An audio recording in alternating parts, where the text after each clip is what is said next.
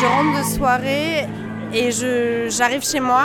Je vivais chez mes parents à l'époque et je croise ma mère dans l'escalier qui partait au travail. Et il y a un, regard un peu lunaire entre elle et moi et je vais me coucher.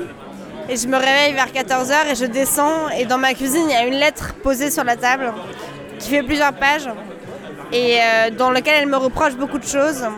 Euh, et la, fin de la lettre, elle me reprochait entre autres le fait de ne pas dîner avec elle. Et à la fin de la lettre, il y a marqué euh, Si tu n'es pas là demain, la porte sera close.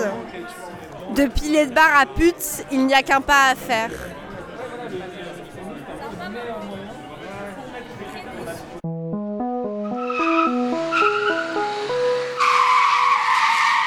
Dolci Drifter.